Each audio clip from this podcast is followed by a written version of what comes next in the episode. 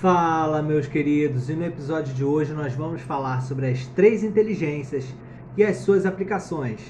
Roda a vinheta!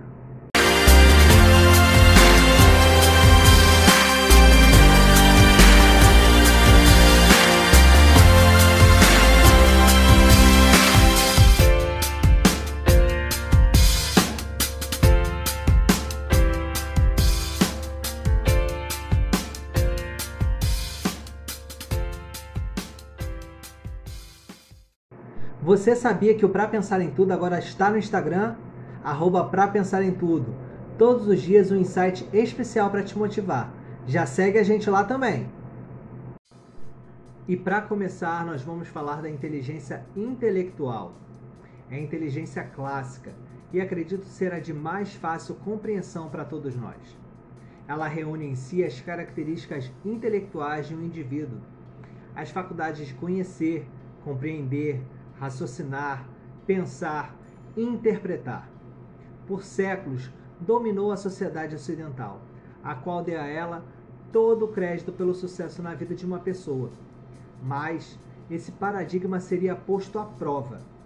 Em meados dos anos 90, estudos nas áreas de psicologia e neurociências foram revelando coisas importantes sobre a inteligência. Descobriu-se uma habilidade identificada como inteligência emocional, por vezes mais necessária que a inteligência intelectual, como é o caso de profissões onde se depende de grande habilidade social. Inteligência emocional é a capacidade de identificar, compreender e gerir nossas emoções, e é essencial para lidar com as múltiplas crises que estamos atravessando. Reconhecer e avaliar os seus sentimentos e os dos outros é essencial nomear as emoções, reconhecer o que você está sentindo. Não dá para entrar em negação. É preciso ter clareza sobre a realidade para superar as dificuldades e sair fortalecido.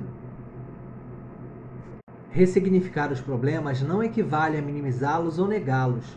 Os conflitos podem ter um lado bom, mas seu custo emocional precisará ser pago de qualquer maneira. Em outras palavras, precisamos aceitar e assumir emoções negativas como raiva, medo e tristeza, ou não seremos capazes de enfrentá-las. Ressignificar é olhar para um conflito e enxergar nele um significado novo e positivo. A inteligência emocional pode ser treinada ao longo de toda a vida, porque seu desenvolvimento advém justamente da reflexão que surge ao nos relacionarmos com outras pessoas. Através do pensamento associativo, afetado por hábitos, reconhecedor de padrões emotivos. O primeiro e mais importante passo para potencializar essa habilidade é buscar o autoconhecimento. Uma rotina com horários pré-estabelecidos pode ajudar.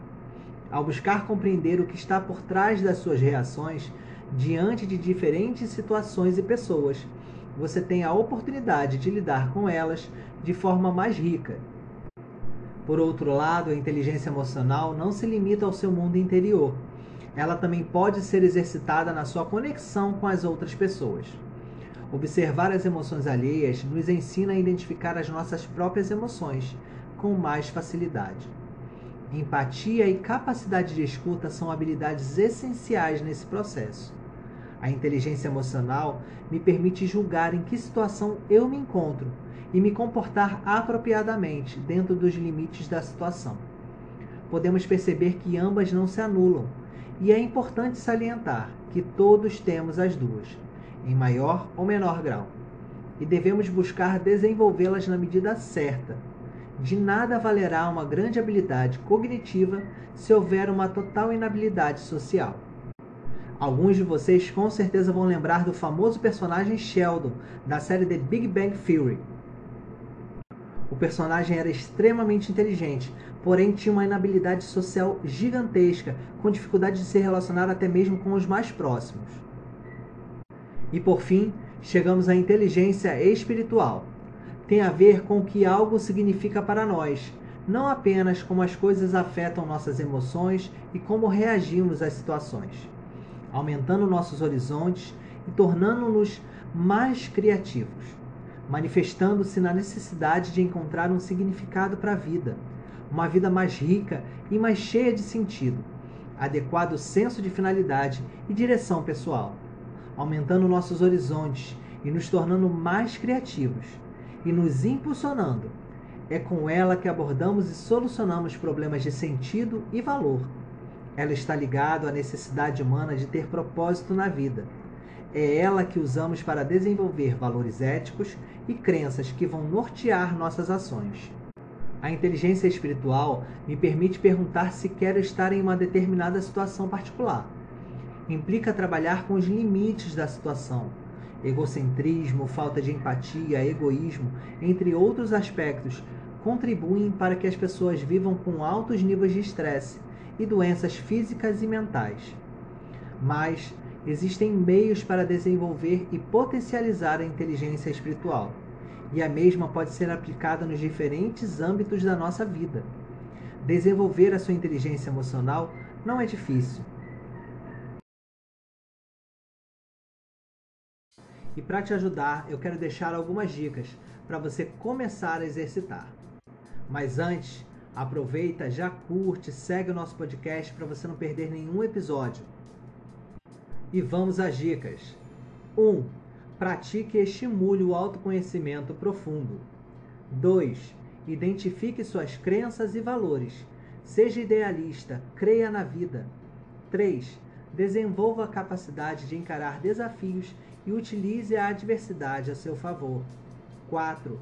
Analise os contextos aos quais está inserido. 5. Busque a visão do todo integrado e a percepção da unidade. 6. Busque identificar quais são suas limitações, medos e anseios. 7. Assuma a responsabilidade pelos seus atos. 8. Mude pensamentos e comportamentos sabotadores. 9. Pergunte sempre por quê e para quê. 10.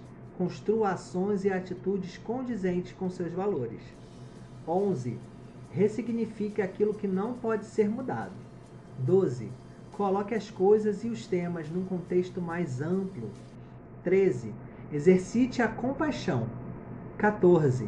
Tenha espontaneidade de gestos e atitudes. 15.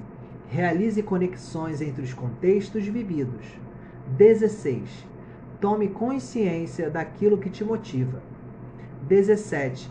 Enxergue as diferentes possibilidades que possui. E 18 compreenda o seu papel no mundo. E aí, o que você achou do podcast de hoje? Curtiu?